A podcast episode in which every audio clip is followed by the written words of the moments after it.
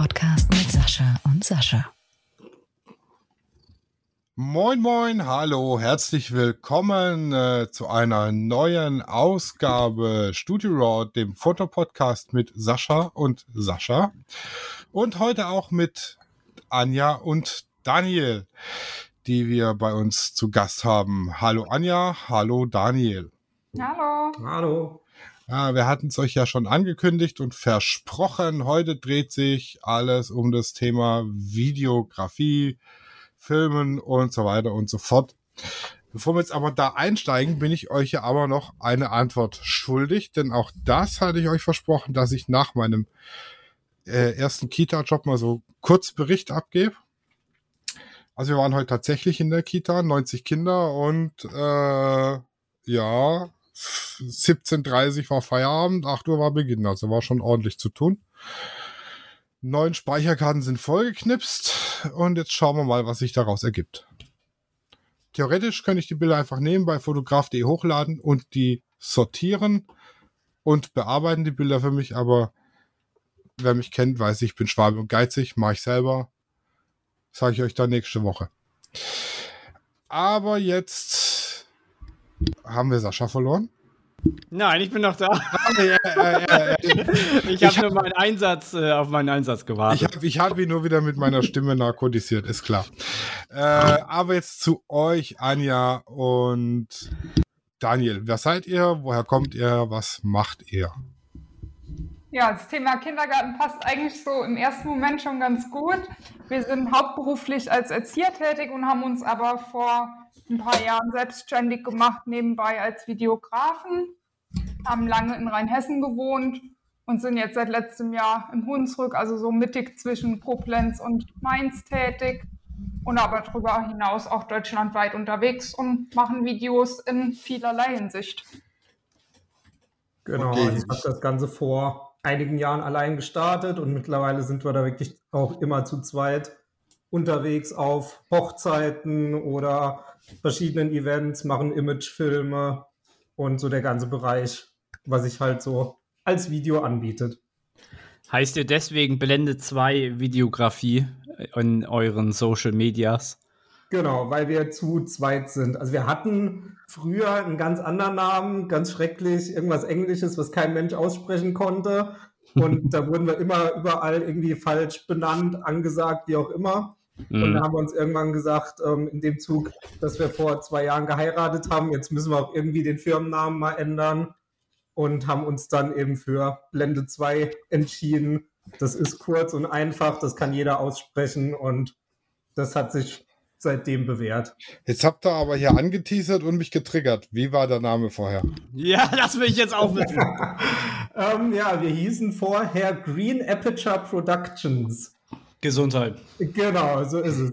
Ja, wir wollten irgendwie, weil meine Lieblingsfarbe ist grün, das musste da irgendwie rein. Dann musste es irgendwas mit Kamera, also Aperture, die Blende und dann noch irgendwas mit Video. Da haben wir dann gedacht, na gut, Productions, das war irgendwie noch so das Einzige, was bei Google noch frei war als Domain. Und da haben wir gedacht, komm, dann nehmen wir das. Das war so ganz am Anfang vor fünf, sechs Jahren, wo wir auch nie gedacht hätten, dass das überhaupt alles mal irgendwie so funktioniert. Und dann war das egal. Aber wie gesagt, im Laufe der Jahre haben wir dann gemerkt, ja, da kann keiner was mit anfangen, das kann keiner aussprechen, da müssen wir was machen. Ja, mhm. aber jetzt mal ganz ehrlich, Hand aufs Herz, Füße auf den Tisch grüne Blendeproduktion ergibt doch überhaupt keinen Sinn. nee, nicht so wirklich. Wie gesagt, wir haben ewig nach Domains gesucht und zwar irgendwie alles, was äh, so in die Richtung ging, schon vergeben und dann haben wir zur Not einfach das genommen, was noch frei war. Aber Sascha, jetzt hast du auch deinen Einsatz verpasst, denn wir hatten gerade so eine richtig geile Schweineüberleitung zu deiner ersten Frage und die hast du einfach so wegverpasst. Ich überlege gerade, welche. Ich habe mir mal, diesmal ist mein Notizzettel sehr chaotisch. Der, der Quereinstieg vom Erzieher zur Fotografie. Äh, Videografie. Ja, ja das Wie ist, seid ihr dazu gekommen? Ja, genau. Ja, also ich muss sagen, das war bei mir ja im Grunde so vom Hobby zum Beruf. Also ich habe mir damals während der Erzieherausbildung die erste Spiegel Reflex gekauft und dann da halt angefangen, zuerst wirklich zu fotografieren, dann aber auch sehr schnell die, die Videofunktion dann für mich entdeckt Und dann einfach so ein bisschen angefangen, einfach mal zu machen, habe da irgendwie mal einen eigenen YouTube-Channel gestartet. Das hat sich zwar nie jemand angeschaut, aber zum Üben war das super. Mhm. Und habe da wirklich alles Mögliche gemacht, irgendwelche Technik-Reviews und was weiß ich, irgendwelche Vlogs und, und, und. Wie gesagt, hat nie jemand geguckt, aber ähm, ja, es war einfach so die Möglichkeit, überhaupt mal da reinzuschnuppern. Wie filmt man, wie schneidet man, was brauchst du da alles? Und so hat sich das dann einfach entwickelt. Und dann erstmal die Erzieherausbildung fertig gemacht und dann auch wirklich ein paar Jahre eigentlich gar nichts in dem Bereich. Und dann kam das irgendwie so nach und nach wieder da einfach angefangen, noch mal ein bisschen was zu machen. Wirklich eigentlich nur hobbymäßig. So den ein oder anderen Wettbewerb haben wir dann damals gemacht mit so kleineren Sachen. Und dann kam irgendwann, ging das dann irgendwie los mit kleineren Aufträgen und hat sich dann alles so ergeben. Mhm. Hast du, hast du dir das dann alles selber beigebracht oder hast du, hast du auch YouTube-Tutorials angeguckt oder hast du Bücher gewählt? Wie, wie war das? Ja, also im, Grunde, im Grunde lief das echt alles über YouTube. Alles irgendwie selbst beigebracht, viel ausprobiert. Vielleicht auch mal noch das ein oder andere Buch mal, aber im Grunde geht da heute ja wirklich über YouTube so viel und dann erstmal so die mhm. Basics mhm. mit Blende, ISO, Verschlusszeit und was man da so alles braucht. Und dann halt wirklich auch, ähm, ja, mehr so im Videobereich einfach angefangen. Ja, was gibt es für Schnittprogramme? Wie bedient man die? Einfach auch viel, ja, so ein bisschen, ich sag mal, analysiert. Wie schneidet der eine, wie schneidet der andere? Was gibt es an Übergängen, Effekten? Was ist mit Musik und, und, und? Mhm. Also da gibt es ja wirklich Stunden oder Tage an Material auf YouTube und da sich wirklich einfach mal hingesetzt und ja, ausprobiert und nachgemacht. Und so kam das dann. Ja, aber da geht es ja schon los mit den, äh, äh gerade mit den technischen Grundlagen, weil auch wenn man vielleicht denkt, die Belichtungszeit ist jetzt beim Video prinzipiell scheißegal, dann ist es ja nicht richtig. Ich sollte ja, wenn ich also, das ist so gefährliches Fotografenhalbwissen. Ähm, wenn ich einen Film nachher habe mit 30 Frames per Second, sollte ich mit einer 60 Stundensekunde Belichtungszeit arbeiten, dass ich praktisch für jeden Frame dann zwei Bilder reinpacken kann, so in die Richtung. Genau, oh. ja. Ha! Wie klug, bin ich klug? Genau, ja. Das ist halt wirklich so, ähm, dass man sagt, das Doppelte der Frames, das kommt aus ja, ich sag mal, der ganzen professionellen Filmproduktion. Da gibt es diese 180 Grad Shutterregel und das wird dann irgendwann auf die DSLRs praktisch umgemünzt, dass man sagt, gut, man nimmt praktisch das, das Doppelte der Videozahl, also bei 25 Frames halt 50 oder bei 30, 60 und so mhm. weiter, damit eben die Bewegungen ja nicht so flüssig sind, sondern wie man das eben aus dem Kino kennt, alles so ein bisschen ja, ich sag mal, ruckelt und nicht aussieht wie mit dem Camcorder gefilmt. Daher kommt das eigentlich. Ah, okay. Da wird's also. Ich hätte jetzt gedacht, das ist gerade andersrum. Je mehr äh, äh, Bilder ich im Frame habe, desto flüssiger wird es nachher. Hätte ich jetzt gedacht. Ja, aber das will man eben genau nicht, weil das so dieses typische, naja, äh, der Opa oder der Onkel stellt den Camcorder auf, der mhm. eben dann mit, mit 50 Frames filmt. Und das sieht dann eben aus wie sag ich mal, im Fernsehen die, die Seifenoper oder so, weil die sind alle im Grunde mit 50 mhm. FPS gefilmt und die Kinofilme sind eben mit 24 gefilmt und das sieht nochmal ganz anders aus. Mhm. Und das kommt eben auch, klar, durch die, die ähm, Frames, aber eben auch durch die Verschlusszeit. Weil je höher die ist, umso, ja, ich sag mal, flüssiger werden die Bewegungen und das ist eigentlich das, was man genau nicht will. Ja, das Kino-Feeling hat sozusagen so eine Art Motion Blur, kann man das so sagen? Genau, genau. Und das kommt eben durch eine ja, Verschlusszeit, die dann eben vergleichsweise niedrig ist. Also ich sag mal, wenn man ein Foto mit einer Verschlusszeit von 50 macht, ist ja dann schon wieder was anderes wie mit 200 oder sowas. Mhm. Und darum geht es eben auch beim Video. Das heißt, es wäre also jetzt weniger ratsam, einen Film mit 60 Frames per Second zu machen und dann mit einer 120 Sekunde Belichtungszeit zu filmen. Das wäre zu, zu smooth und. Genau, genau. Also im Grunde, es sei denn, man will das. Also ich muss sagen, wir filmen im Grunde so gut wie alles mit 50 Bildern. Liegt aber daran, dass man das im Nachhinein einfach ähm, von der Geschwindigkeit halbieren kann und dann Zeitlupe hat. Mhm. Ja, ja, genau. Also wenn ich, wenn ich mit 60 Frames pro Sekunde Film und das mit äh, 30 äh, abspiele, dann habe ich ja eine schöne Zeitlupe. Genau, darum geht es. Also dafür kann man das wirklich nutzen, dass man sagt, gut, man filmt eben mit der doppelten Anzahl und kann dann später im Schnitt schauen, was möchte ich jetzt vielleicht in Zeitlupe haben. Das können ja die, die neuen DJI-Drohnen haben, glaube ich, eine relativ hohe Framerate. Zum Beispiel, also es gibt mittlerweile auch, sag ich mal, bis 120 oder 240 oder so. Das ist dann wirklich was, wo man dann. Da könnte ich so eine Ultra-Zeitlupe genau, machen. Genau, genau, so wirklich extreme Zeitlupen. Das ist jetzt nichts, was man dann für so einen kompletten Film nimmt, sondern nur für kurze Ausschnitte. Aber generell kann man wirklich sagen, ja, filmen wir mit 50 Bildern, um dann im Nachhinein einfach auch flexibel zu sein. Mhm. Jetzt sind wir, jetzt sind wir schon ein bisschen, ja, nicht abgeschweift, aber so kommt's halt. Äh, wie war das bei Anja? Wie, wie, Anja, wie bist du denn äh, dazu gekommen? Ich vermute mal, so wie Claudia zum Fotografieren. Das kann gut möglich sein. Ja, also anfangs habe ich mich ziemlich strikt geweigert. Und ähm, Daniel war am Anfang, hat mit einem, mit einem DJ zusammengearbeitet, der halt auch nebenbei gefilmt hat, aber das alleine dann nicht auf die Reihe gekriegt hat. Und das lief aber so blöd, weil der das von der Organisation überhaupt nicht hingekriegt hat, dass wir relativ schnell gesagt haben, ey, das kriegen wir doch zusammen irgendwie besser hin. Mhm. Und um, ähm, jo, allein eine Hochzeit filmen ist halt dann doch super anstrengend und gerade weil wir halt auch die gesamte Trauung filmen, eigentlich auch gar nicht umsetzbar. Mhm. Ähm, so dass ich dann am Anfang mitgefahren bin, wirklich für Auf- und Abbau vor allem, weil wir bei der Trauung auch immer wirklich drei Kameras aufbauen und die in gesamter Länge filmen, auch mit Originalton weil da so ein bisschen unser Schwerpunkt liegt.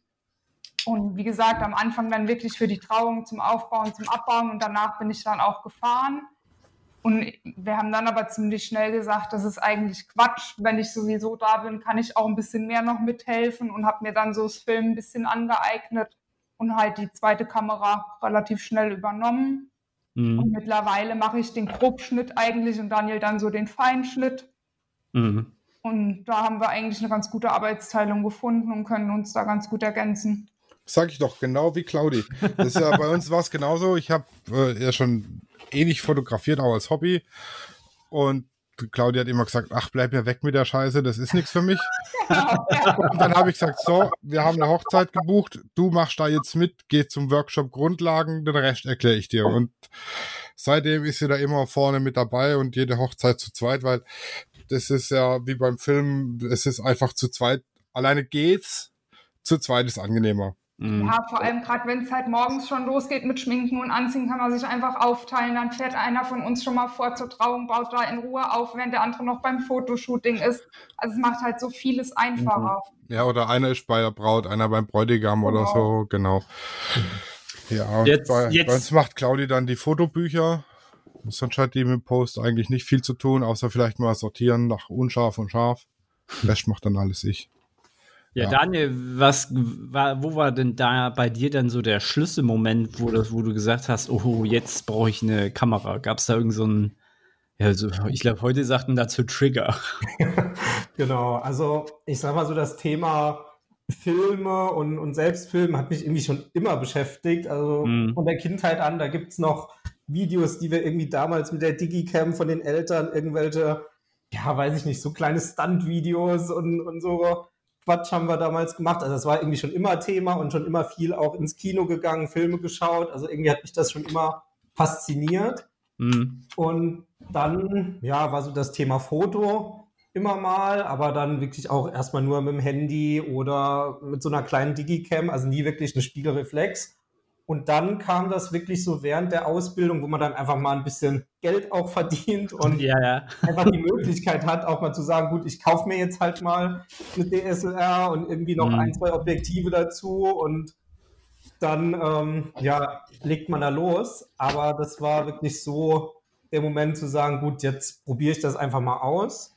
Und dann kam so, ja, so das Thema Video dann einfach ja, einfach mal ausprobiert. Also wirklich die, die Spiegelreflex, die ja wirklich auch mittlerweile die Möglichkeit haben, einfach in den Videomodus zu gehen.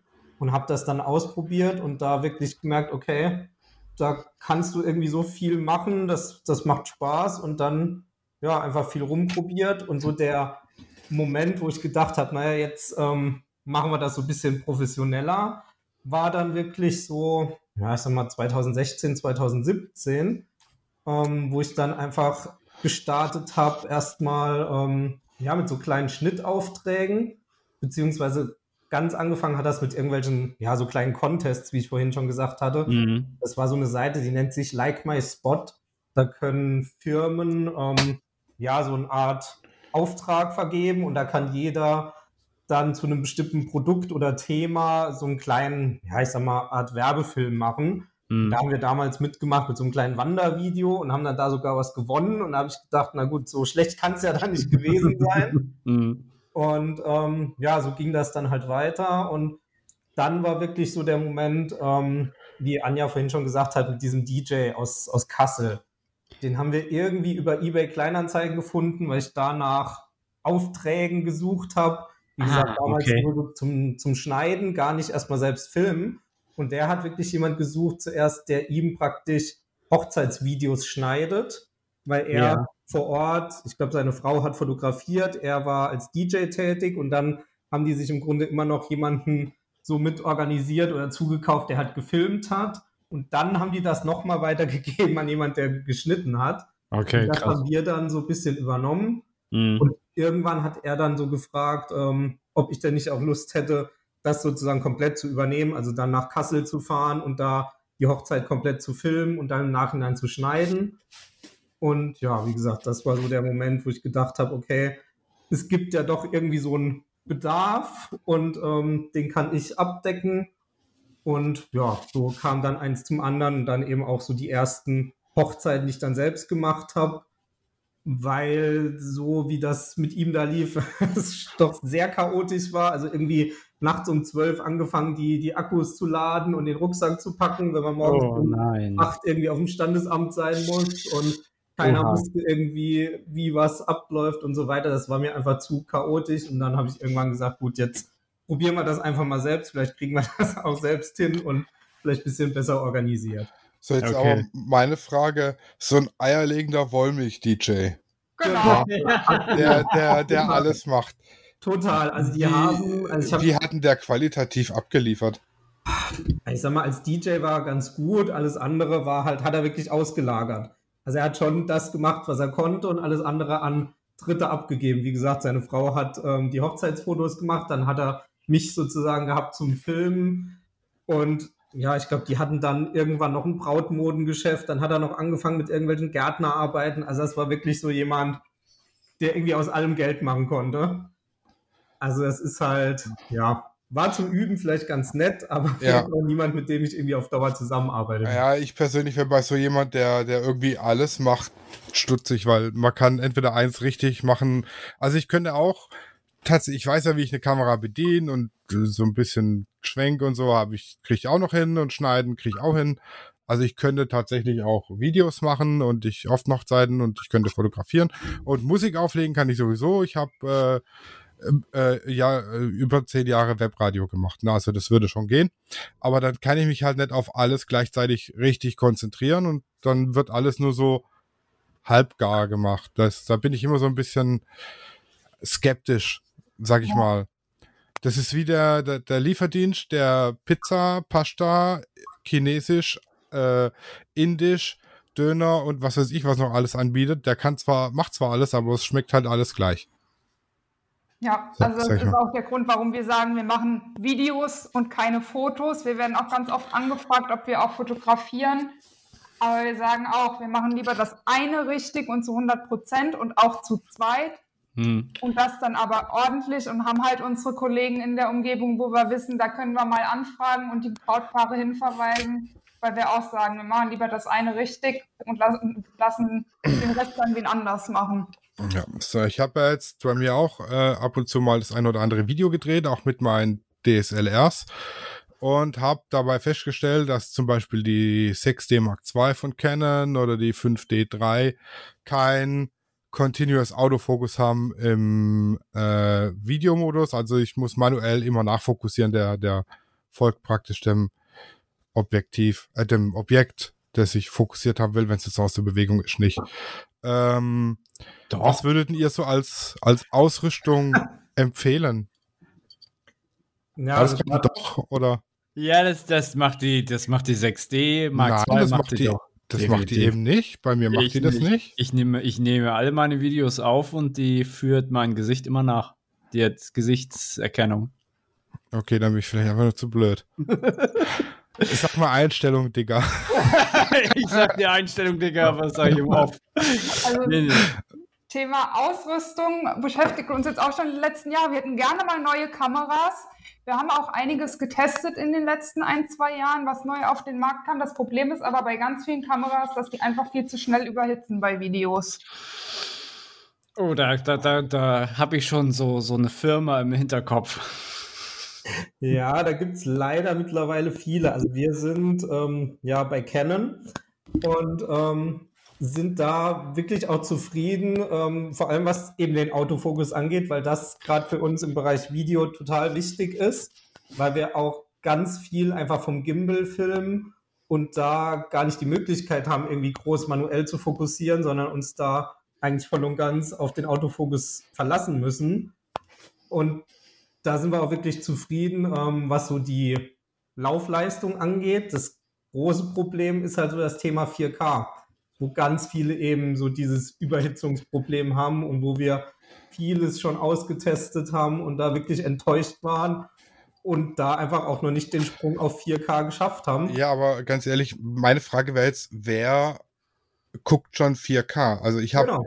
ganz wenige, die irgendwie 4K-Videos überhaupt daheim auf dem Rechner oder am, am Fernseher angucken können. Von daher wäre die Frage, ist es wichtig, im Moment in 4K zu filmen? Das ist halt genau der Punkt. Also im Grunde ist es was, was wir gerne anbieten können würden, wo wir auch bei Imagefilmen zum Beispiel sagen, wenn das gewünscht ist vom Kunden, können wir uns Equipment mieten, ist überhaupt kein Problem, kriegen wir hin. Was aber jetzt tatsächlich wirklich noch gar nicht nachgefragt war. Also ich kann euch da was empfehlen. Äh, wenn ich in 4K filme, mache ich das mit meinem Handy. Das wird nicht zu heiß und es filmt einwandfrei 4K. Ja, also wir haben auch so schon Equipment mal gemietet, weil es für einen Auftrag unbedingt gefordert wurde. Aber in der Regel, also gerade auch bei Hochzeiten oder so, haben wir noch nie die Nachfrage überhaupt nach 4K gehabt. Weswegen wir auch bisher nicht den Sprung sozusagen gemacht haben, weil wir sagen, uns ist da eine Zuverlässigkeit viel, viel wichtiger, als da jetzt irgendwie das Doppelte an Pixel, was wahrscheinlich 90 Prozent der Menschen eh nicht sieht. Ich sag mal, bei unserem Hochzeitsvideo irgendwann, wenn sie dann mal stattfindet, ähm, lege ich da schon Wert drauf, aber wir haben halt auch einen teuren 4K OLED zu Hause und äh, ich lege da Wert drauf, aber wie gesagt, 90 Prozent der Leute ist das ziemlich egal. Und deswegen sagen wir auch, wir kommen mit Full HD da super zurecht. Mit welchen Kameras von Canon arbeitet ihr? Darf ich, darf ich mal kurz ein, ein, Ja, ja, klar. eingrätschen? Bei euch beim Mikrofon ist entweder eine Uhr drin oder sonst was. Ich habe immer so ein sehr rhythmisches Klacken bei euch auf einmal. So in Jetzt letzter ist es Minute. weg. Es ist nur, wenn die beiden reden. Okay, es kann sein, wir haben die Ansteckmikros, dass die so ein bisschen. Ah, dann hört man euren Herzschlag wahrscheinlich. Das könnte sein. Der, der wäre aber ziemlich langsam. Äh, Der wäre auch Das- sehr rhythmisch. Dann würde Das ich ist- zum Arzt gehen. Es kann, es kann auch eine Armbanduhr oder sowas sein. Ja, Dass das die, kann natürlich dass- auch dass sein. die über, Ja. den, übers Mikrofonkabel ist. Das ist irgend so ein, irgend so ein Also Uhr weg, Seite gewechselt, mehr können wir, glaube ich, nicht tun. Das ist ja witzig, auf einmal kommt so ein Geräusch. Ja, zur Ja. Not kriegt man das auch irgendwie rausgeschnitten. Viel Spaß. Ach, guck mal an, die kann 4K, wie geil. Wer? Die, Die. EOS R. Natürlich kann die 4K, aber mit einem 1.6er Crop oder so. Da kannst du auch normal nehmen und dann upscalen. Das ist eben auch so das Problem. Also wie gesagt, wir haben ja auch schon sehr, sehr viel getestet und oft ist so das Problem, ähm, 4K können die mittlerweile alle, aber oft nur mit 25 oder 30 Bildern. Oder dann Mhm. hast du einen riesen Crop oder sie überhitzt oder, oder, oder. Also das ist gerade echt noch so ein Thema, wo wir sagen, ähm, da gibt es irgendwie noch nicht das, was das liefert, was wir gerne hätten. Und ähm, wie ist das? Also seid ihr so, seid ihr, also habt ihr euch so auf ähm, Canon ein, einfuchsiert oder seid ihr da relativ offen? Mhm, Also ich sag mal, ich habe halt damals mit Canon angefangen. Das war irgendwie meine erste Spiegelreflex die Waffen kennen und dann ist man da irgendwie so hängen geblieben und dann war eben auch später beim Thema Video so der, der Autofokus halt so ein Thema, wo wir gesagt haben, ähm, das kann Ken irgendwie sehr gut und die sind auch Mhm. so sehr zuverlässig, ähm, Mhm. was irgendwie die Laufzeit und alles angeht. Und dann sind wir da hängen geblieben. Aber wie schon gesagt, haben wir eben vieles auch schon getestet, von Fuji über Sony, wie Mhm. auch immer, halt, weil wir eben gerne auf 4K gehen würden, aber da wirklich noch niemand das geboten hat, was wir gerne hätten. Hm, Ja, was, was nutzt ihr jetzt aktuell?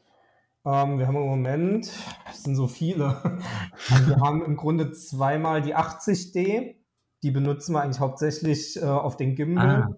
weil Ah. die eben auch eine gute Akkulaufzeit hat. Und Hat sie, hat die den kleinen Akku oder den großen? Den, den großen, den E6. Ah, okay, ja, das ist, der hält ewig, ja, stimmt. Deswegen, und das ist halt gerade auf dem Gimbal, wenn wir da irgendwie den ganzen Tag auf der Hochzeit rumrennen, ist das schon super, wenn man da einfach stundenlang filmen kann. Und dann haben wir aber noch eine 800D und eine 200D, die wir eben hauptsächlich nutzen ähm, für die Trauung. Also wenn es darum geht, irgendwie ja noch ein paar zusätzliche Perspektiven. Hat die irgendwo fix auf dem Stativ dann rumstehen? Genau, genau. Und wir haben eben die vier Kameras oder die sind ja nur drei verschiedene Modelle Ja. gewählt, weil die im Grunde alle den gleichen Sensor haben. Also es sind zwar unterschiedliche Modelle und die haben dann von den Features ein bisschen weniger, aber Mhm. die haben alle den gleichen Sensor. Das heißt, wenn wir die alle gleich einstellen, sieht man auch keinen Unterschied beim Schnitt später. Und das war uns einfach wichtig. Dass man, sagt, man hat verschiedene Brennweiten, aber von der Qualität an sich und von den Farben und allem sieht man halt einfach keinen Unterschied, egal welche Kamera jetzt gefilmt hat. Habt ihr schon mal die die haben. Spiegellosen ausprobiert? Wie bitte? Habt ihr schon mal die, die Spiegellosen aus der R-Serie ausprobiert? Ja, Filmtechnik? Genau, die hatten wir schon mal gemietet für einen Auftrag, weil wir da irgendwie 4K und sowas gebraucht haben. Ähm, da waren wir auch soweit zufrieden mit. Wie gesagt, bei 4K haben die halt das Problem, dass die auch nur in 25 oder 30 Bildern und wir filmen das meiste halt in 50 Bildern. Das können die einfach noch nicht.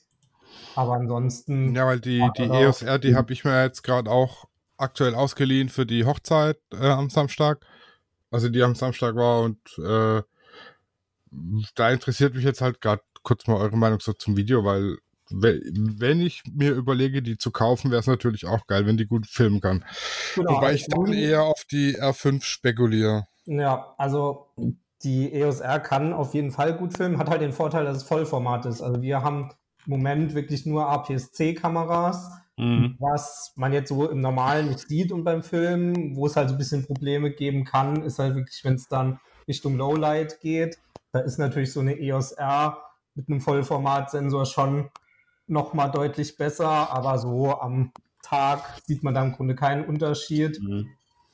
Das wäre so der Grund zu sagen, äh, gut, man nimmt dann eher sowas. Aber die hat halt auch wieder so ein bisschen den Nachteil mit dem Crop dann in 4K. Also dann ist man im Grunde wieder beim gleichen Verhältnis wie bei den anderen mit dem kleineren Sensor. Also man Mhm. hat irgendwie immer so ein bisschen so seine Vor- und Nachteile.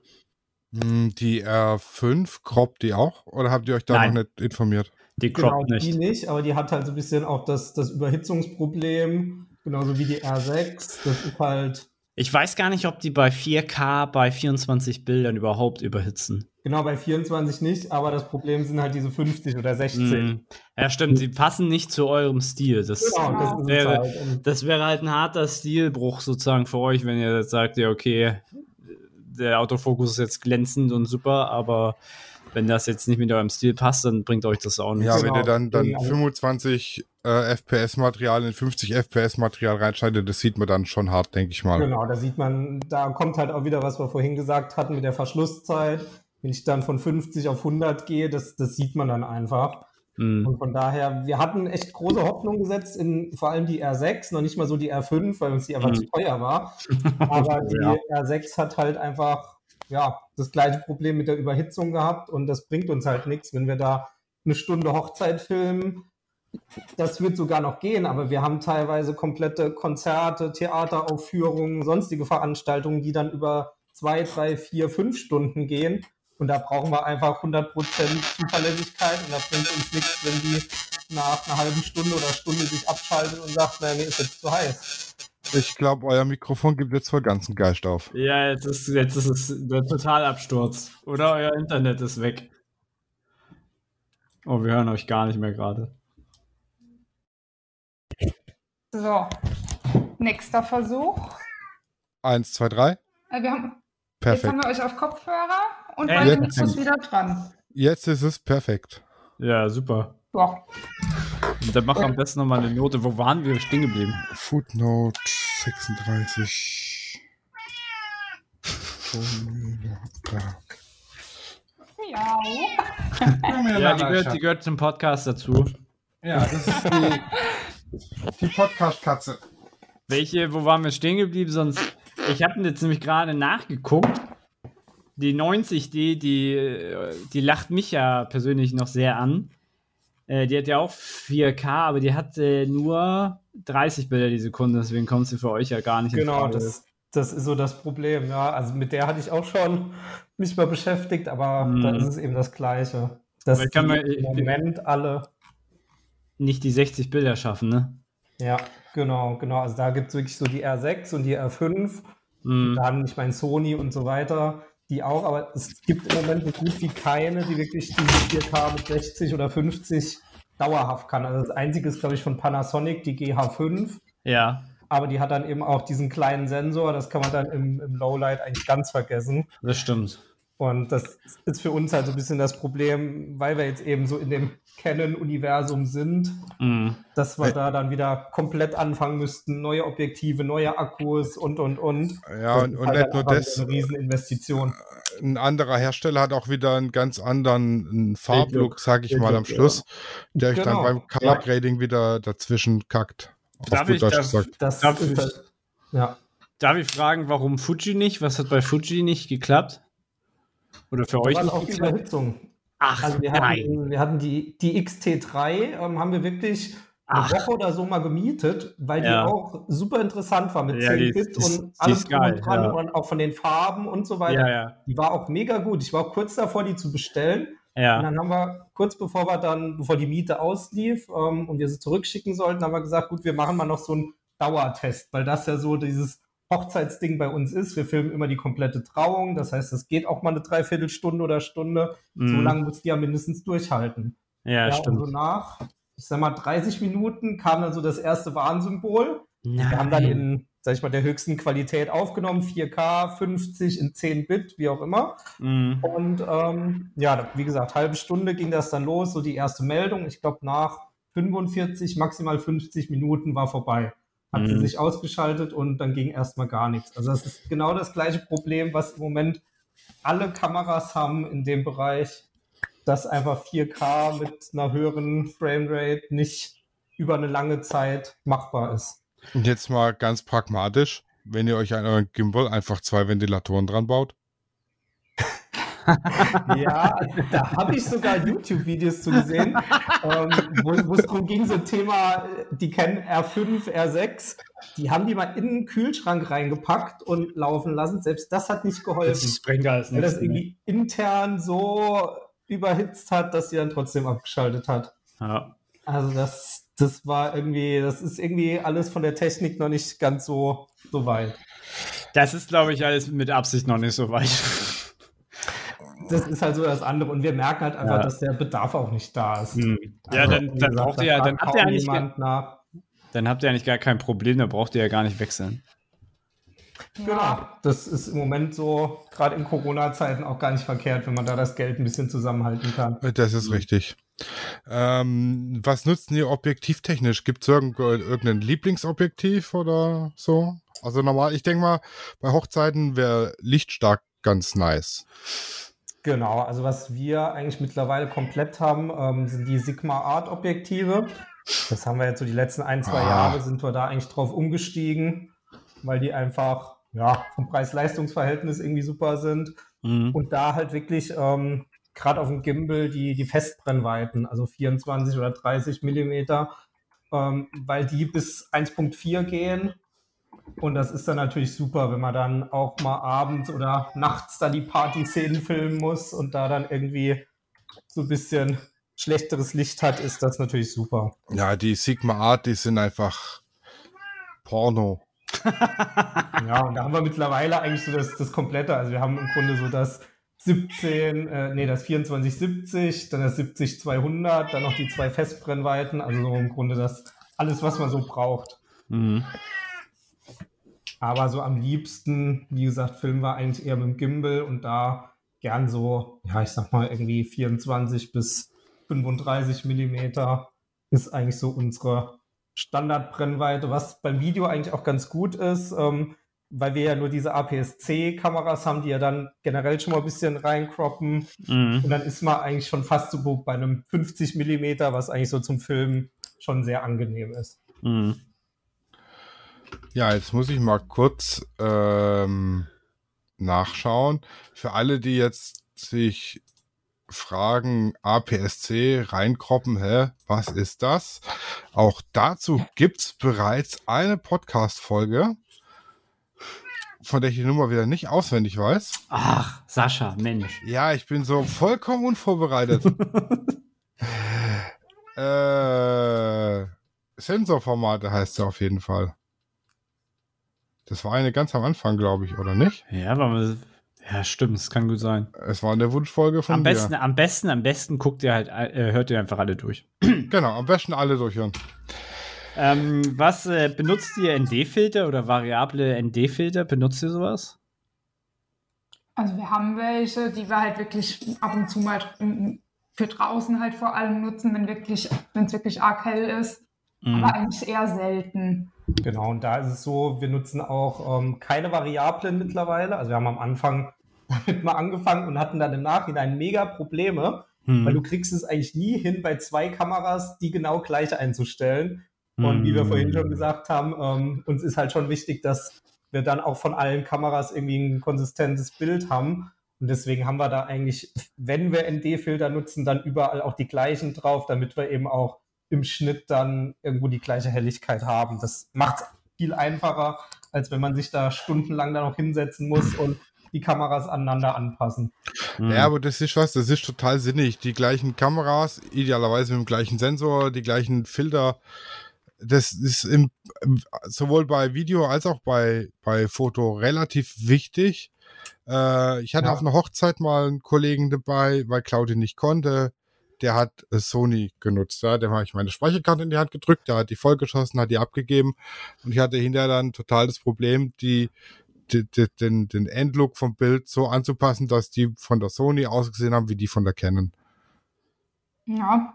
Ja, und da, da geht es uns auch immer, also was wir oft noch benutzen, ähm, so zur Sicherheit, ist eine GoPro, die wir irgendwie in der Kirche oder so einfach irgendwo oben auf die, die Empore stellen, die dann so die ganze Kirche nochmal filmt, einfach so als Backup. Und das ist immer so ein Krampf, die dann äh, einigermaßen farblich an die anderen anzupassen, mhm. dass wir die wirklich nur so in äußersten Notfällen nehmen, wenn dann wirklich mal jemand vor der Kamera herläuft oder was ausfällt oder wie auch immer, dass wir einfach noch so ein Backup haben. Mhm. Aber das ist wirklich, wenn man da bei drei, vier Kameras alles gleich hat und dann kommt so eine rein, die komplett anders aussieht. Das ist immer gruselig. Ich meine, bei der Drohne geht's noch. Das ist ja auch nochmal eine ganz andere Perspektive. Da ist es nicht schlimm, wenn die Farben ein bisschen anders sind. Mhm. Aber wenn es wirklich darum geht, eine Trauung oder so und da nochmal eine andere Perspektive reinzubringen und die sieht komplett anders aus, das ist immer, das holt einen auch immer so raus, wenn man sich den Film dann anschaut. Ich meine, wir schauen ja immer unsere ganzen Filme dann auch nochmal so Kontrolle sozusagen, wenn wir da fertig sind im Schnitt. Mhm. Und das merkt man direkt. Also sobald da irgendwas von den Farben her zu dunkel ist, zu hell, wie auch immer, das, das holt einen direkt raus. Ja, und das ist halt auch so der Grund, warum wir einfach wirklich sagen, wir haben zwei Stative feststehen und dann halt die dritte und die vierte Kamera auf dem Gimbal, damit wir da einfach genug gleiche Perspektiven auch wirklich haben. Hm, Gibt es irgendwas an Ausrüstungsgegenständen, was unerlässlich ist für Videos? Also, mal also abgesehen von Kameras und Objektiven. Ähm, mein Gimbal brauche ich. Wobei ich jetzt auch, wir haben jetzt gerade einen Imagefilm für die Kitas bei uns gemacht. Da ging auch mal viel aus der Hand. Das ist halt dann wirklich auch Übungssache. Aber gerade am Anfang wäre ich ohne Gimbal echt aufgeschmissen gewesen. Habt ihr mhm. so einen elektrischen Was? oder so einen mechanischen Balancer? Nee, die gibt es ja auch mit, mit Gegengewicht, die das dann ausbalancen. Ja, also ich sag mal, wir haben im Grunde die elektronischen, wo alles über die Motoren läuft. da kann man im Grunde nicht viel falsch machen. Das ist auch, sag mal, diese mechanischen, die sind halt, da muss man jahrelang für üben. Ja, das, hat das habe einen ich ganz gemerkt. besonderen Look auch. Aber da habe ich mich mal kurz mit beschäftigt, aber es war mir einfach zu, ja, zu anstrengend, mich da wirklich so reinzufinden. Es gibt da wirklich Profis, die das beherrschen und die das super machen und das sieht toll aus. Mhm. Aber für uns war es das einfach nicht. Wir haben gesagt, gut, das muss da drauf, man muss das gut halten können und die Bewegung ausgleichen und dann ist auch gut.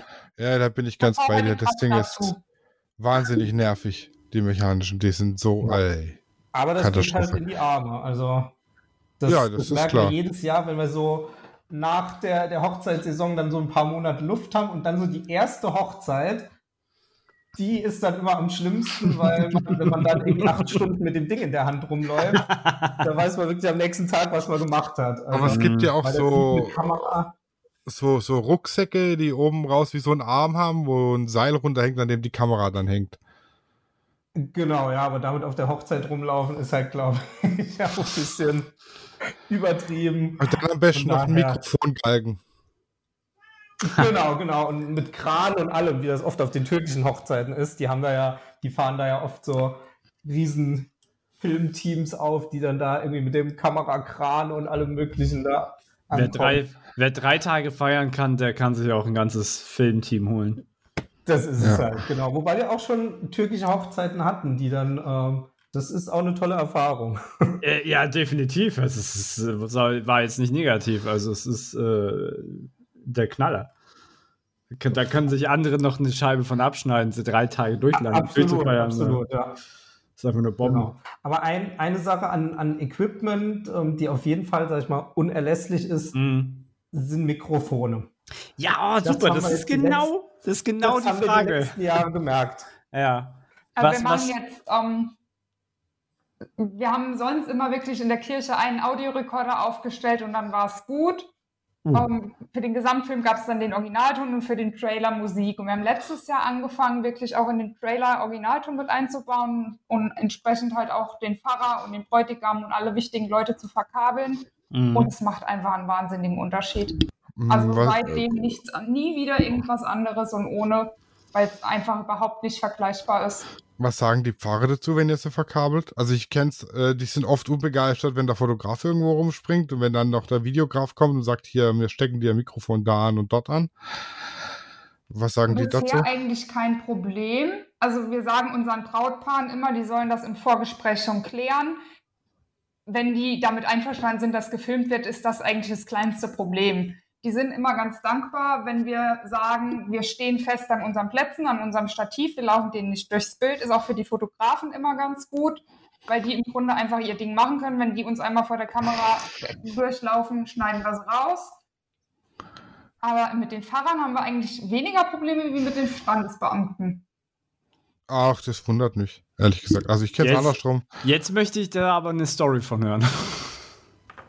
Ich warum weiß die nicht, Stand, also wir haben warum die wirklich- Standes Wir durften schon bei einigen standesamtlichen Hochzeiten nicht filmen, aber dafür bei Wow. bisher allen kirchlichen. Ich weiß es nicht, woran es liegt, wovor sie Angst haben, ob es da vielleicht auch um Datenschutz ein Stück weit geht, keine Ahnung. Das aber können sie wir ja. bisher bei zwei Hochzeiten beim Ah. Standesamt, dass wir wirklich nur das Ja-Wort an sich filmen durften. Ach, krass. Ja, aber das Ohne können sie. vorher und nachher alles. Das und bei können der sie. Kirche, wie gesagt, das bisher echt keine Probleme. Aber Wenn man mit den Leuten vorher redet. ja, ja, aber das ist halt so das Ding. Das könnte ja ein Standesbeamter ja dann begründen. Sie dürfen jetzt nicht filmen wegen Datenschutzgründen, aber wenn er sagt einfach nein, Ja. das geht ja nicht. Gut, aber es ist ja sein gutes Recht, der ist ja zu sehen. Ja, okay, das, das stimmt natürlich auch. Und Hausrecht und Aber da muss ich wirklich sagen, da hatten wir auch, was, was so das Verkabeln angeht, ähm, ja, so gar keine Probleme bisher, weil die, glaube ich, auch, wie gesagt, wir machen das jetzt erst seit ein, zwei Jahren und die Pfarrer sind das mittlerweile gewohnt. Es geht halt immer mehr in die Richtung, ja, auch mal eine Videopredigt oder irgendwas zu machen oder teilweise haben die sogar während dem Gottesdienst irgendwie ein Ansteckmikro an, weil dann irgendwie das über Funk per Lautsprecher geht oder so. Die sind das mittlerweile, glaube ich, gewohnt Mhm. da einfach auch noch so ein kleines Mikro dann einfach zu haben. Also die sind da wirklich mittlerweile entspannt. Also macht ihr das alles mit diesem Lavalier-Mikrofon? Genau, ja, das ist im Grunde so das Beste, was man machen kann, um die Sprache aufzunehmen. Also in der Regel machen wir es so, dass wir halt eben den Pfarrer an sich verkabeln und dann gucken wir, es gibt ja oft noch irgendwie dann ein, ein Pult oder so, wo jemand steht, da machen wir zur Sicherheit dann auch noch mal ein kleines Mikro hin, weil es manchmal ja auch vorkommt, dass dann irgendwer anders die Fürbitten hält oder so, was wir im Vorhinein vielleicht gar nicht wissen und dann haben wir aber da an dem Pult einfach auch noch ein Mikro, wo derjenige dann reinspricht. Also wir fahren da schon immer relativ viel auf. Wir haben da wirklich so unsere, unsere Tasche, unseren Koffer, die wir dann aufklappen. und da sind dann so drei, vier, fünf Mikros drin. Und dann gucken wir auch immer, dass wir die überall verteilt kriegen. Mhm. In der Regel brauchen wir nur ein, zwei davon, aber wir gehen da wirklich immer auf, auf Nummer sicher und schauen, dass wir in jeder möglichen Position da irgendwie den Ton dann auch kriegen. Okay, und ihr habt dann ein Mehrspur-Aufnahmegerät da dranhängen oder wie macht ihr das mit den verschiedenen Mikrofonen? Nee, wir haben im Grunde kleine Audio Audiorekorder, die dann im Nachhinein synchronisiert werden. Okay, und das wäre jetzt meine So. nächste Frage, gerade jetzt was Post-Production angeht und so weiter und so fort. Ähm, ich tue mir da immer wahnsinnig schwer, wenn ich eine Audioquelle habe oder zwei und äh, zwei bis drei Videoquellen und will die synchron kriegen. Wie kriegt ihr das synchron? Klatscht ihr das ein mit einer Klappe oder?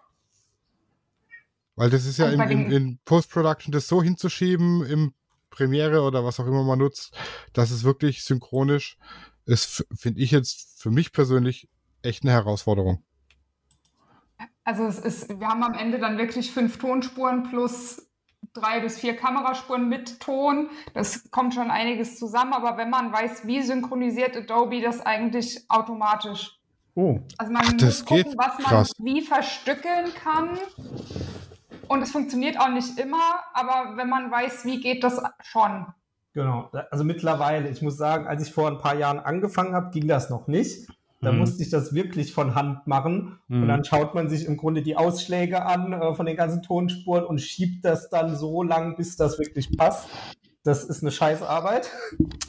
ja. Und irgendwann kam Adobe dann und hat gesagt, na gut, wir können das ja auch äh, automatisch machen. Und dann ist das im Grunde nur noch ein Rechtsklick und dann synchronisiert er das automatisch. Okay, Krass. krass, das wusste ich nicht. Das, Das ist ist sehr krass. nice zu wissen. Und das, das spart wirklich einen Haufen Arbeit. Wie gesagt, es funktioniert nicht immer, gerade bei längeren Tonspuren, wenn man jetzt wirklich eine komplette Trauung von einer Stunde oder so hat als eine Tonspur, funktioniert das in der Regel nicht. Die muss man dann irgendwie an ein paar Stellen schneiden, dass das praktisch einzelne Clips sind und die dann nacheinander synchronisieren. Aber das ist immer noch viel, viel einfacher als alle Spuren da irgendwie von Hand dann zu machen. Aber das ist ja im Prinzip eigentlich auch der Hauptzweck von der Klappe beim Film, denke ich.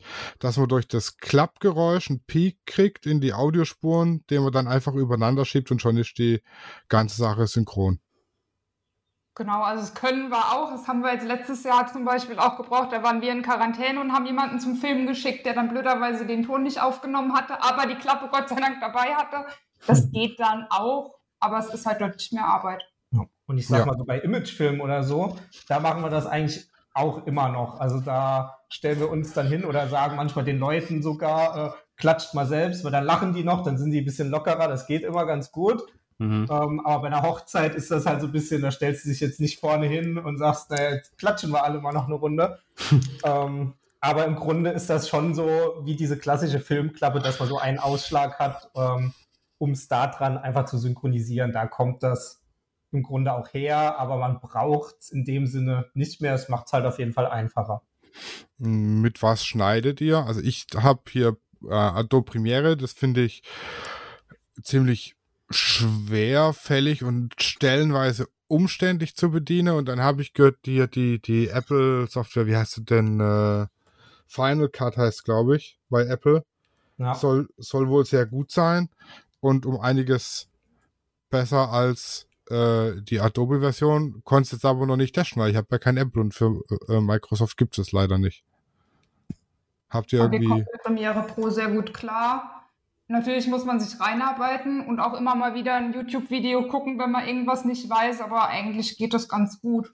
Sind also wir sind- zufrieden mit. wir sind halt auch bei Windows und von daher hatten wir auch nie die Möglichkeit, da irgendwie Final Cut ähm, mal auszuprobieren. Also ich weiß, dass viele damit schneiden, die halt einfach auch so in diesem Apple-Kosmos sind und da sehr zufrieden sind. Das ist auch, sag ich mal, sehr gut und vergleichbar mit Premiere. Es gibt mittlerweile viele, die auch ähm, ja, mit äh, DaVinci schneiden, mhm. also von Black Magic, was ja ursprünglich mal wirklich nur so gedacht war für professionelles Color Grading und so, aber mittlerweile oh, ja. auch einfach theoretisch komplett den Schnitt abdeckt. Aber wir sind da wirklich bei Premiere und da auch total ja, ja das, das, das, Color Grading ist was, da tue ich mir wahnsinnig schwer bei Premiere damit. Was aber unter anderem auch daran liegt, dass äh, ich glaube, mein Rechner einfach nicht für Videoschneiden ausgelegt ist. Wenn ich mir jetzt hier so eine Kiste zulege und zum Videoschneiden, was ist da wichtiger? Prozessor und Arbeitsspeicher oder die Grafikkarte? Es kommt immer so drauf an, was man machen will. Ähm, also am allerwichtigsten ist eigentlich der RAM, dass man davon so viel hat, wie überhaupt nur geht, mhm. weil der halt irgendwann, gerade wenn es da wirklich in die Richtung mehrere Videospuren oder 4K oder sonst was geht, ähm, so schnell an seine Grenzen kommt. Also ist das eigentlich so das Wichtigste und ansonsten kommt es wirklich sehr drauf an.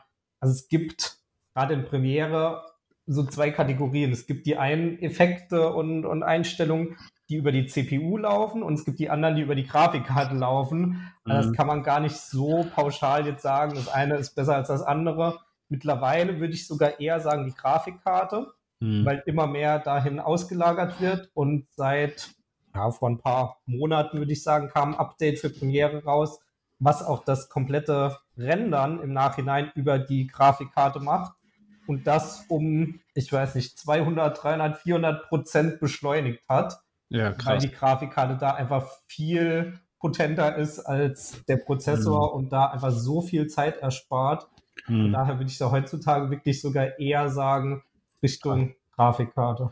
Ja, das, ja, ist, das ist das Gleiche, was man mir halt auch so erzählt hat. Wenn es Richtung Video geht, dann ist es eher die Grafikkarte und bei bei ganz, ich sag mal, normalen Bildern und Fotos ist die Grafikkarte gar nicht so wichtig. Ah, da kann ich dann, dann weiß ich, wo der Fehler liegt. Ich habe wenig RAM und eine schlechte Grafikkarte. und, und, das, und ich glaube, in beiden Fällen äh, hilft eine SSD, oder? Ja, also das haben wir mittlerweile auch gemacht. Ich mhm. meine, ich baue meine PCs schon seit Jahren selbst. Da kann man mhm. dann immer auch vieles ähm, schnell auch im Nachhinein machen. Mhm. Und ähm, wir haben am Anfang wirklich von der normalen Festplatte geschnitten und ja. haben dann irgendwann gemerkt, na, das ist gerade, wenn man eben die ganzen, wenn wir von so einer Hochzeit kommen, sind das halt auch mal einige hundert Gigabyte, bis man die dann überhaupt mal in Premiere reingeladen hat, äh, dauert dann so einen halben Tag gefühlt. Und dann haben wir irgendwann gesagt, gut, wir holen uns eine relativ kleine SSD und packen da nur so unsere, ich sag mal, zwei, drei aktuellen Schnittprojekte drauf. Mhm. Mehr passt da dann auch nicht drauf und äh, schneiden dann eben von der SSD und wenn das Projekt dann abgeschlossen ist, dann schieben wir es praktisch so zur Sicherung dann auf die normale Festplatte. Aber das hat auch schon viel, viel geholfen. Ja, die, die sind ja inzwischen wahnsinnig billig geworden. Die sind ja extrem oh, günstig inzwischen. Boah, das, das geht. Also eine USB äh, SSD so viele Abkürzungen. Ähm, die kostet aber auch schon immer noch 150 Euro für einen hm, Terabyte. Also nee, gar nicht. Ich habe mir jetzt erst einen Terabyte bei mir wieder reingeballert. Das waren, glaube ich, 60 Euro und bei Claudines Laptop eine 500 Gigabyte. Ach nee, waren beides 500 Gigabyte. Die ah, waren ja. bei 40 Euro. Ja, okay, ist aber schon sehr günstig. Und das sind halt jetzt keine USB, sondern die ähm, fest eingebauten SATA-Platten, aber äh, mein Gott, ich habe Platz genug im Gehäuse. Und ja, die Preise sinken da ja auch im Grunde täglich. Also das wird, denke ich, in den nächsten Jahren sowieso dazu übergehen, dass man wahrscheinlich nur noch SSDs dann nutzt. Ja, das wird der Standard. Gesagt, das, das haben wir schon gemerkt. Für, für den Schnitt macht das einfach ja. Das auch nochmal einen großen Unterschied. Ja, aber jetzt nochmal, um auf die Datenmengen zurückzukommen, was für ein Format zum Filmen empfehlt ihr denn? Ähm, eins, was datenmäßig arg komprimiert ist, um Platz zu sparen, oder ein unkomprimiertes Format? Also ich sag mal, wir haben da eigentlich gar nicht so viele Auswahlmöglichkeiten bei Canon. Ähm, Im Grunde nehmen wir halt das, was Canon uns liefert. Das sind im Grunde ganz normale MP4s. Also wir haben da gar nicht, zumindest mal bei den Kameras, die wir nutzen, irgendwie groß eine Möglichkeit auf RAW oder sonst irgendwas zu gehen, sondern da gibt es einfach nur die Möglichkeit, naja, die Auflösung oder die Auflösung. Und das war's dann auch. Wenn man da jetzt eher m, bei anderen Kameras guckt, dann hat man dann natürlich tausende Auswahlmöglichkeiten, 8-Bit, 10-Bit, mit was weiß ich, welcher Komprimierung in RAW und so weiter. Da muss man schauen, aber das ist für uns eigentlich gar nicht relevant, weil wir die Möglichkeit bei unseren Kameras gar nicht haben. Also ich habe ja jetzt äh, gestern die Folge, beziehungsweise die, für die Hörer, die am letzten Montag, die hatten wir ja live gestreamt, äh, weil es die Geburtstagsfolge war. Und das wollte ich jetzt im Nachhinein schneiden. Kurz, es ist eine Stunde Video, wie zwei mittelalte Herren vor ihrer Webcam hocken und labern. Du meinst wunderschöne, attraktive, Also ich habe jetzt gebliebene Herren. Genau, genau. ähm, also nicht uns. also ich habe auf gut Deutsch ähm, relativ wenig. Äh, also ich habe jetzt keine große Bitrate drauf und wenig Frames per Second, bin aber trotzdem schon bei, glaube ich, drei, nee, 5 Gigabyte für eine Stunde Video. So nicht. Das wäre Das- sehr wenig, ja. Das nicht. Also ich finde es schon viel. Das, Das ist nicht. Ja, also ich sag mal, das ist überhaupt nichts. Also wir haben im Grunde bei, wenn ich jetzt mal von Hochzeiten ausgehe, da gehen wir da bei einem 8-Stunden-Tag nicht unter 200, 300 Gigabyte raus. Also da, wir brauchen im Grunde für die Trauung äh, eine Runde Speicherkarten und dann, naja, irgendwann am Nachmittag tauschen wir nochmal und die letzte Runde reicht dann meistens so bis zum Abend. Also da, da kommt schon einiges zusammen. Was für Speicherkarten nutzt ihr von der Größe? Wir haben im Grunde 64er und 128 Gigabyte Okay. Karten. Ja gut, ist ja bei euch auch. einmal, einmal mehr, um wirklich auf Nummer sicher zu gehen, dass die Speicherkarte einfach im Case ist und sicher und nichts mehr passiert mit und dann Ja, das hatte ich auch schon in, in einigen Folgen erwähnt, dass ich ein Verfechter von mehreren mittelkleinen Speicherkarten bin wie einer großen, weil wenn die große Ja. verreckt, also ich könnte tatsächlich jetzt so eine 256 Gigabyte Karte bei mir reinmachen und die ganze Hochzeit da drauf schießen. Wenn die verreckt ist, die ganze Hochzeit im Eimer. Ähm, wenn ich hier meine 32 Mhm. Gigabyte Karten nutze, dann ist halt eben nur ein Teil davon Fuji. Und ich Genau, hatte also, hatte tatsächlich schon aus eigener Dummheit mal äh, nach dem Auftrag eine Speicherkarte zerstört, Autsch. weil ich einfach zu dumm war. Und es war aber Gott sei Dank nur eine 8 Gigabyte und es war auch jetzt kein, es war ein, ganz am Anfang, da habe ich mal für 50 Euro für ein Kumpels Auto fotografiert und ich konnte es dann wiederherstellen. Hm, Die Wiederherstellungssoftware, die RAW-Files herstellen kann, war dann im Endeffekt teurer wie das, was ich für das Shooting gekriegt habe. aber ich habe es dann als, als Lehrgeld ver weil, verbucht, Mhm, weil die mhm. meisten genau. äh, äh, Wiederherstellungsprogramme kriegen JPEG und alles super hin, aber mit RAW-Dateien kommt die null klar. Benutzt ihr, benutzt ihr äh, UHS-2-Karten dann? Im Grunde schon, genau. Also wir gucken, dass die einfach schon ja, eine hohe Geschwindigkeit haben, die wir bei unseren Kameras jetzt auch gar nicht so bräuchten. Also wir haben Ja. da irgendwie eine Bitrate von, ich glaube, das sind vielleicht 40, 50 MB pro Sekunde und haben aber Speicherkarten, die die 170 können. Aber wir Ja, haben gesagt, okay. naja, man kriegt kaum noch was anderes heute. Ja. Und ähm, man hat dann einfach auch den Puffer. Und das ist auch später dann, wenn man es auf den PC überträgt, dann natürlich auch nochmal deutlich schneller. Mhm. Das war für uns dann so, also haben wir jetzt nicht gezielt nachgeschaut. Das ist dann wirklich, wenn man wirklich so in die Richtung auch 4K mit 10 Bit und was weiß ich, da hat man ja teilweise dann irgendwie 200 MB pro Sekunde oder so. Mhm, mhm. Da muss die Speicherkarte dann schon mithalten können. Das ist jetzt bei uns auch nicht so relevant, weil wir gar nicht die Geschwindigkeiten haben. Aber es schadet ja nicht, wenn man es dann auch hat. Lieber haben und nicht brauchen, als brauchen und nicht haben. Genau, genau. Und wie gesagt, wir sind auch eher so die Verfechter, dass wir sagen, lieber mal eine Speicherkarte zu früh gewechselt als zu spät und dass dann irgendwie was verloren geht oder so. Also wir hatten bisher auch echt Glück, dass eigentlich noch nie eine kaputt gegangen ist oder wir aus Versehen formatiert haben oder sonst was. Aber ähm, das Risiko ist natürlich schon immer da. Aber ihr habt Kameras, die haben nur SD-Karte, ne? Genau, die haben nur SD-Card und auch nur einen. Also da geht der Trend ja Mhm. mittlerweile auch hin, dass die teilweise zwei haben und man dann auf beide parallel sogar spielen kann, so als Backup. Haben ja mittlerweile so die ein oder andere. Aber Ja, das habe ich ja an, an meiner 5D und das will ich auch ehrlich gesagt nicht missen. Und zwar habe ich da Mhm. SD und äh, Compact Flash. Also auch zwei Ja. getrennte ähm, Steuergeräte in der Kamera drin. Also wenn jetzt, wenn ich jetzt zwei SD-Karten habe und mir verreckt der SD-Controller in der Kamera, dann speichert es auf beide Karten nicht mehr. Das ist, Dann hast du aber ein ganz anderes. Problem. ja, das ist dann relativ unwahrscheinlich, aber wenn es halt auf der Hochzeit Das passiert, dann habe ich halt das Problem. Und bei C CF und SD sind es auch unterschiedliche Kartencontroller, also ich könnte immer noch weiter fotografieren. Mhm. Dazu muss aber gesagt sein, ich glaube, keine Kamera unterstützt, dass du auf beiden Kameras auch die Videodatei speichern kannst. Jedenfalls ist es bei Canon so. Boah, das müsste ich mal prüfen. genau, bei Canon nicht. Ich glaube, ich glaube, Sony kann es mittlerweile. Die ist- ja, ich Fuji glaub- vielleicht auch, aber Mhm. Das sind auch so die, die einzigen und die Ja. Ausnahmen. Also ich hoffe, dass das in den nächsten Jahren kommt, weil das, man hat immer so die Befürchtung, naja, wenn da jetzt mal was schief geht, das gibt nur Ärger, aber ja. Kann, kannst du halt nichts für, ist Technik, ne? Und das hier so ein, Genau, ja. Also, ein Kartensicherungsgerät verwendet. Also es gibt ja so, ich sag mal, äh, äh, Festplatten tragbare, die einen Kartenleser haben und dann auf Knopfdruck die Karte direkt auf die Festplatte überspielen. Also Kamera raus aus der Karte, in das Gerät rein, Knopf drücken, Daten gesichert. Gibt's ja tatsächlich. Haben wir auch schon überlegt, wollten wir immer mal anschaffen und testen, aber ist jetzt irgendwie untergegangen, dadurch, dass kaum Hochzeiten waren, war es auch nicht Ja. mehr relevant. genau, also Mhm. steht noch auf der Einkaufsliste sozusagen, aber Mhm. kamen wir irgendwie bisher noch nicht dazu, weil wir auch gesagt haben, ähm, wäre auf jeden Fall sinnvoll, dass man sagt, gut, wenn die Trauung erledigt ist, äh, kann sich einer irgendwie rausziehen und das machen.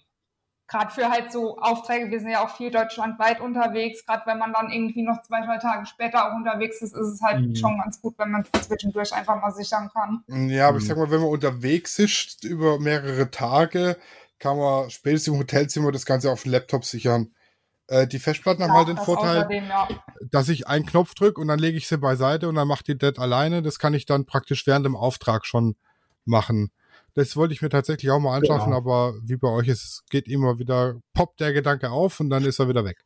Genau, so geht es uns auch und dann kommen andere Sachen, die man vielleicht dringender braucht. Sogenannte Aber auch Kaufdemenz. so an sich, genau. Die ist ganz gut, diese Spaßgeld. Kaufdemenz. Ja, die Ja.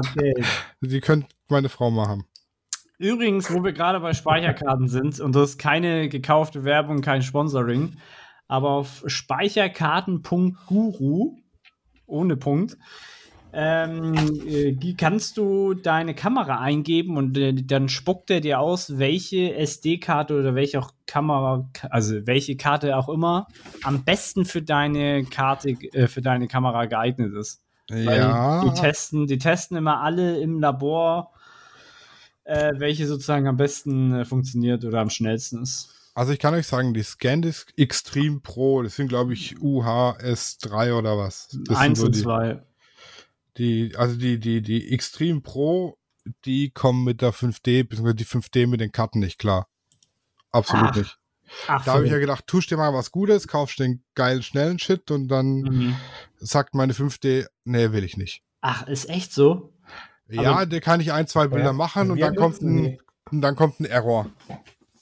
Ach, Okay. Nee, also wir haben die auch. Das sind ja diese schwarzen. Ja, genau. Die benutzen wir eigentlich überall. Also die haben wir in allen Mhm. Kameras drin, die funktionieren wunderbar. Alle Kameras könnt ihr, außer die 5D Mark III. Die kann's nicht. aber das kann natürlich sein, ja. was, was, äh, weil ich benutze ja auch und äh, ich habe da keine Probleme mit der 6D. Also die und 6D2 7D. einwandfrei. Ja. Ich glaube, die, die, die Canon äh, Mark III ist, glaube ich, einfach zu alt. Ja, ja, das äh, Ja, maybe, ist noch baby. ein, noch ein Argument, sie auszutauschen. Maybe Baby. R5. Ja, ich liebe euch ja schon, schon sehr damit, aber Naja, wir haben auch, aber bei uns ist halt immer das Problem, was vielleicht so der, der Vorteil bei den Fotografen ist, wir brauchen halt immer direkt drei, vier neue Kameras dann, wenn wir dann ein Upgrade machen. Das Mhm. haut dann halt direkt rein. Naja, gerade bei der. Scheuen wir uns da immer auch so ein bisschen, weil es bringt halt nichts, wenn wir dann eine irgendwie upgraden und alle anderen filmen dann trotzdem noch genauso wie vorher. Das sieht man ja. Also wenn, müssten Hm. wir wirklich ein komplettes Upgrade machen und dann ist man halt irgendwie mal schnell im fünfstelligen Bereich. Ganz Ja, schnell. Man sich dann halt schon. Ganz schnell. Ihr könnt ja, wenn ihr upgradet, den Rest dann wenigstens verkaufen. Klar, das schon, aber Also das ich- ist ich halt mach das jetzt auch nicht nicht. mehr so viel. Also wenn ich mir jetzt eine neue anschaffe, dann wird meine 60D ausgesondert, aber die kommt dann in die Fotobox und die 1000D aus der Fotobox kommt weg.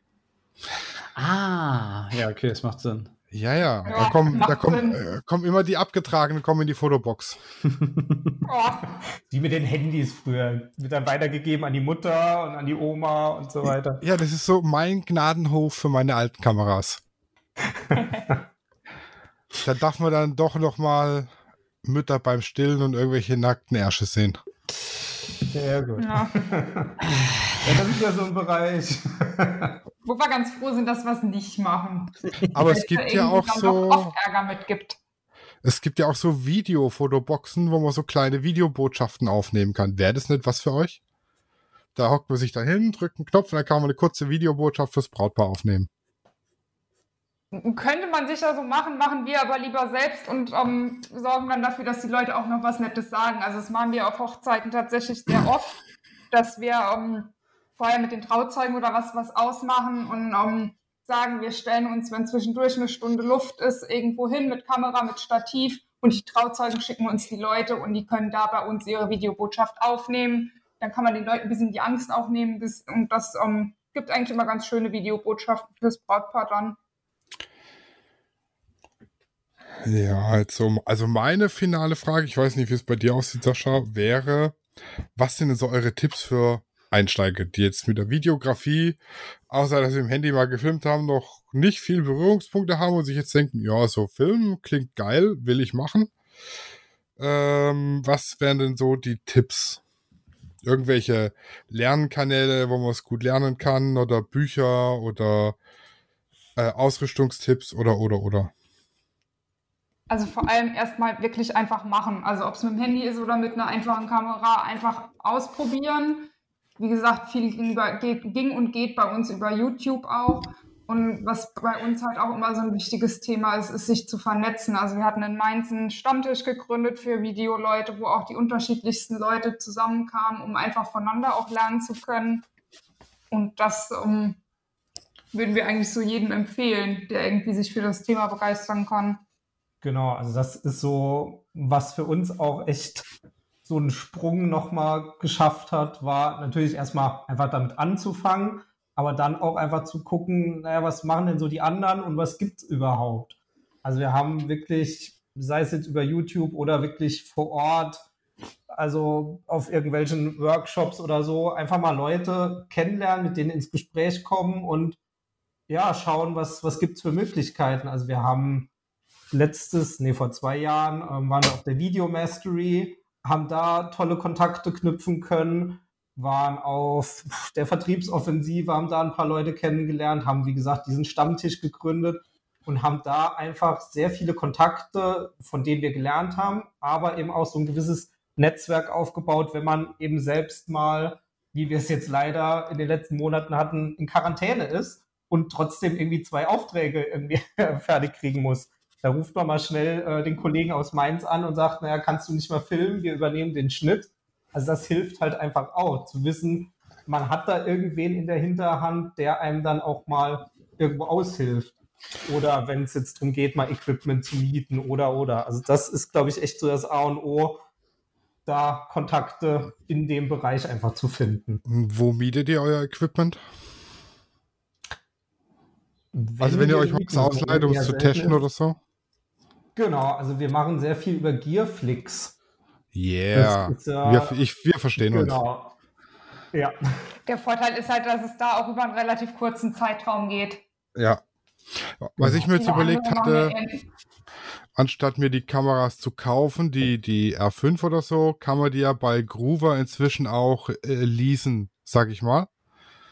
Dass ich Genau, da ja. monatlich Betrag X zahle und sie am Schluss dann entweder zurückgebe oder für einen symbolischen Euro übernehme. Muss man halt mal durchrechnen, ob sich das lohnt, aber das wäre tatsächlich Genau, eine genau, Maßnahme. das war für uns auch schon mal. kann man dann auch schön monatlich beim Steuerberater hintragen.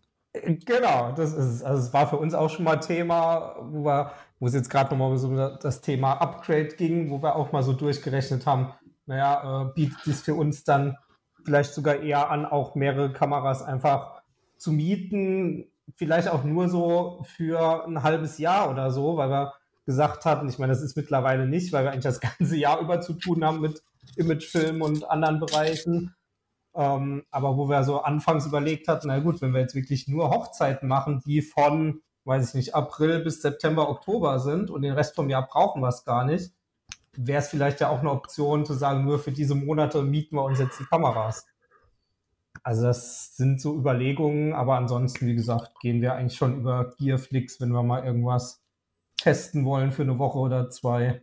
Das klappt eigentlich immer sehr gut. Ja, das mache ich auch immer ganz gern, wenn ich mir was, also wenn ich mir überlege, was zu kaufen, bevor ich das dann kaufe und nachher ist Mist, probiere ich es bei Gearflix aus. Ja. Ist jetzt übrigens auch keine bezahlte Werbung, sondern einfach, weil wir es halt selber Wir werden nicht gesponsert. Haben. Nein, keiner sponsert uns. Aber, nicht, aber, aber, wir haben jetzt so einen schönen Buy Me a Coffee Button auf unserer Seite. Ja. Da könnt ihr uns einen Kaffee ausgeben.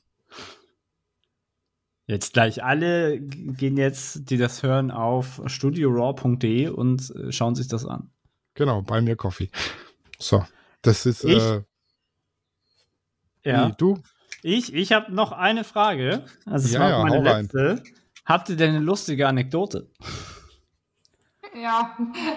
Nicht nur eine, ja. ähm, das, was, wo Gott sei Dank das Brautpaar im Nachhinein auch drüber lachen kann, ähm, war eine Hochzeit in Frankfurt vor ein paar Jahren. War völlig irre irgendwie. Also wir haben mit so einer normalen freien Trauung gerechnet und war dann aber irgendwas, ich glaube, Persisches oder was in die Richtung. Cool. Ähm, mega Tanz und bunt und haben wir überhaupt nicht mit gerechnet, war aber total cool. Hm. Bis der Hund die Ringe bringen sollte. Oh nein. Und der Hund tauchte dann irgendwann auf mit einer sehr gestressten Schwiegermutter, die ähm, dann feststellen musste, dass der Hund die Ringe verloren hat. Draußen vor dem Gebäude, wo gefeiert wurde. Und dann ist die ganze Hochzeitsgesellschaft eine Viertelstunde verschwunden und hat Ringe gesucht. Ach, das ist doch auch mal ein geiles Spiel. ist es weitergegangen. oh, Aber ähm, wir haben den, den, Film dann nachher übergeben und haben ähm, Brautpaar auch gefragt, man weiß ja dann nicht, wie es so ankommt, die waren halt fix und fertig. Mm, ob wir es mm. halt mit reinschneiden sollen oder ob wir es rauslassen. Und dann haben wir gedacht, nee, nee, wir lachen ja jetzt auch drüber. Und der Fotograf hat die besten Bilder des Tages geschossen in der Situation. Und alles gut. Und letztendlich kann man drüber lachen, aber das war schon das Brautpaar hart, aber für uns ganz amüsant. Also gut, dass ja, der Hund die Ringe ja. nur verloren hat und nicht verfuttert. ja, ja genau, genau. Und seitdem, ähm, also wir hatten seitdem noch eine Hochzeit, äh, wo auch der Hund dann äh, die Ringe bringen sollte. Den haben wir dann natürlich im Vorhinein gesagt, naja, bindet die gut fest, damit er eben nicht unterwegs verliert. Wir haben daraus gelernt und können das weitergeben. Also es ist halt auch immer sowas, was wir sagen, na gut, wir waren jetzt auf so vielen Hochzeiten, haben vieles erlebt. Warum sollen wir das nicht auch irgendwie den, den Brautpaaren dann weitergeben? Und wenn wir dann schon wissen, naja, gut, da ist irgendwie ein Hund, der die Ringe bringt, dann sagen wir da, gut, bindet die so fest, dass sie die nicht unterwegs verliert. Wie, ja, wie machen die das? Geben die ihm so ein Kissen, in, stopfen sie den ins Maul oder trägt er ein Kissen auf den Hut? Ich stelle mir das gerade in der Regel haben die die meistens am Halsband mit einem Kissen fest und so. Genau, also sie haben das oft auf dem Rücken, da wird das, das Kissen irgendwie am Rücken festgemacht und da sind die Ringe drauf und dann bringt er die rein. Also es kommt halt immer so drauf an, was das für ein Hund ist, wie groß der ist, ob man da überhaupt was festmachen kann. Chihuahua. Genau, genau, das, das wäre halt so, da wird es schon schwierig. Das ist schon gut, ja. Ja, wenn das Kissen so schwer ist wie der Hund, ja. Ja, und ansonsten sind so die Sachen, über die man eigentlich weinen müsste, eher die Fotografen, über die wir teilweise den Kopf leider schütteln müssen. Also von in kurzer Hose in der Kirchenbank sitzen und mal gerade die Kamera raushalten, bis zur Fotografin, die vor dem Tortenanschnitt noch schnell alle Kinder um die Torte sammelt, damit sie noch ein schönes Foto machen kann mit den Kinderlein. Ähm, war da auch schon alles dabei. Das hatte ich aber auch umgekehrt glaube ich. Ja. Also ich ja. hatte, wir hatten einmal mit einem Videoteam auf der Hochzeit zu tun. Ach, die Geschichte. Sie ist aufgetaucht in, in Hotpants und Flipflops und also die Hotpants, die waren so hot, da haben die Arschbacken rausgeguckt. Also es war, halt nicht. war nice anzugucken und dann äh, T-Shirts an, wo wirklich über Format groß vom T-Shirt das Logo aufgeprägt war. Er war in Mhm. der Bermuda-Shorts mit T-Shirt und Flipflops da und der Einzige, der vernünftig gekleidet angekommen ist, war der Assistent. Der war nämlich eigentlich Fotograf. Schön Hose, Wäsche, Hemd und Fliege. Ja. Und die haben Ja. sich aber auch äh, in der, in der, also der Pfarrer war schon streng, der hat gesagt, hier nicht bewegen, ihr bleibt ausnahmsweise mal im Altarraum, dürft ihr hin, bleibt aber fest da. Und die sind, die Mhm. haben sich zwischen Brautpaar und Pfarrer durch und zwischen Brautpaar und Gästen und kreuz und quer, andauernd im Bild.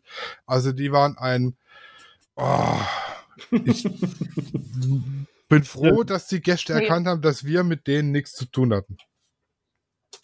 Ja, und das ist das, was uns dann leider auch oft die Arbeit so schwer macht, weil dann eben die Pfarrer solche Erfahrungen machen und dann, wenn sie hören, oh, da kommt Video und die kommen auch noch zu zweit, dann, dann ist oft ganz vorbei. Dann haben die Angst und deswegen sagen wir echt den Brautpaaren auch im Vorhinein einfach, wie es abläuft, dass die den Pfarrer beruhigen können, weil wir es eben nicht so machen, dass wir da groß rumtouren, sondern wir haben irgendwie unsere festen Positionen mit dem Stativ, haben vielleicht einen Gimbal, wo wir uns bewegen bei den Highlights, beim Ringwechsel oder so. Da kommen wir ein bisschen näher, aber das war's dann auch. Aber das ist halt leider so, dass, ähm, ja, wo viele so negative Erfahrungen machen und es dann natürlich allen anderen irgendwo schwer machen. Ja, das ist leider Aber- ganz oft so. Aber Gott sei Dank gibt es ja auch viele wirklich gute Fotografen und in den aller, allermeisten Fällen können wir uns mit denen auch wirklich super abstimmen und machen auch ganz, ganz tolle Shootings dann zusammen. Also das klappt in der Regel ja wirklich ganz gut.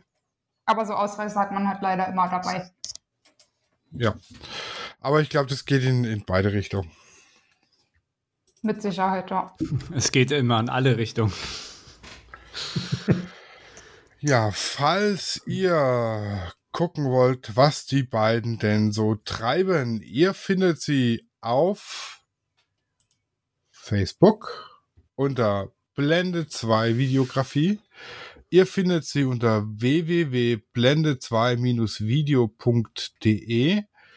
Findet man euch auch auf Insta. Blende 2 Videografie, Genau. da steht's ja. Genau, so ist es ja.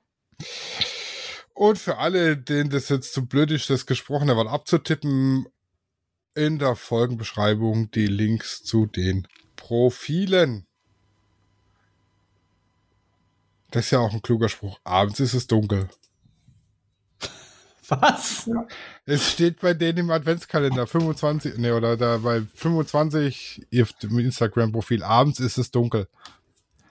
Genau, ja, wir haben letztes Jahr uns überlegt, wir machen einen Hochzeitstipps-Adventskalender und hauen da jeden Tag so einen Tipp raus und haben gesagt, ja, ein Tipp ist wirklich, abends ist es dunkel. Guckt, dass ihr für Foto und Video so ein Mhm. bisschen für Licht sorgt. Ja. Wenn ihr Fotos haben möchtet vom Hochzeitstanz, wenn ihr keine braucht, ist es natürlich wurscht. Aber wenn es halt stockfinster ist, dann hilft halt auch kein Blitz mehr. Doch. Genau, der hilft euch, aber Ja. macht das Video dann kaputt. Ja, Das ja. ist Nee, richtig. also wir sagen, wir sagen den, wir sagen den Brautpaaren halt schon immer, auch wenn es darum geht beim Hochzeitstanz irgendwie mit Licht und Nebel und was weiß ich, da gucken wir schon immer, ähm, naja, redet vielleicht mit dem DJ, ob ihr später im Video im Gesicht grün und blau sein wollt oder ob der lieber das Licht so ein bisschen gelb-orange macht, das sieht besser aus und den Nebel vielleicht dann auch mal noch weglassen, dass man euch auch noch sieht. Also das sind einfach so, so kleine Tipps, die man einfach auch dem Brautpaar dann noch geben kann, um Ja. dann den Fotografen und Videografen das Leben auch ein bisschen einfacher zu machen. Das ist ganz sinnvoll. Also wenn ihr heiraten wollt, guckt euch den Adventskalender an. Der ist Genau, schon. der ist auch noch online. Genau, ich sehe es ja gerade, das ist schon nice. Aber wenn man so auf den ersten Blick liest, abends ist es dunkel, da denkt man schon, yo, Captain Obvious hat zugeschlagen. Genau, ja, ja. Musst du auch ein bisschen anregen zum Weiterlesen. ja, klar. Ja, ansonsten hören wir uns, wenn jetzt keiner mehr was zu sagen hat, Nee. keine Einwände, nächste Woche mit dem, ja, ein Halt. Nein. Nein? Dann Nein. hören wir uns nächste Woche wieder mit dem Start unserer Miniserie zur Hochzeitsfotografie. Äh, vielen Dank, Anja und Daniel, dass ihr dabei wart. Es war für mich sehr aufschluss- und lehrreich. Dito, kann ich mich Und- anschließen. Ja, Ja, dann sehr hören wir uns gerne. nächste Woche. Auf Wiederschauen. Ciao. Macht's gut. Ciao. Ciao. Studio Raw ist eine Produktion von Lichtwerke Fotografie in Zusammenarbeit mit Lichtzeichner Hamburg. Neue Folgen gibt's immer dienstags. Überall, wo es Podcasts gibt.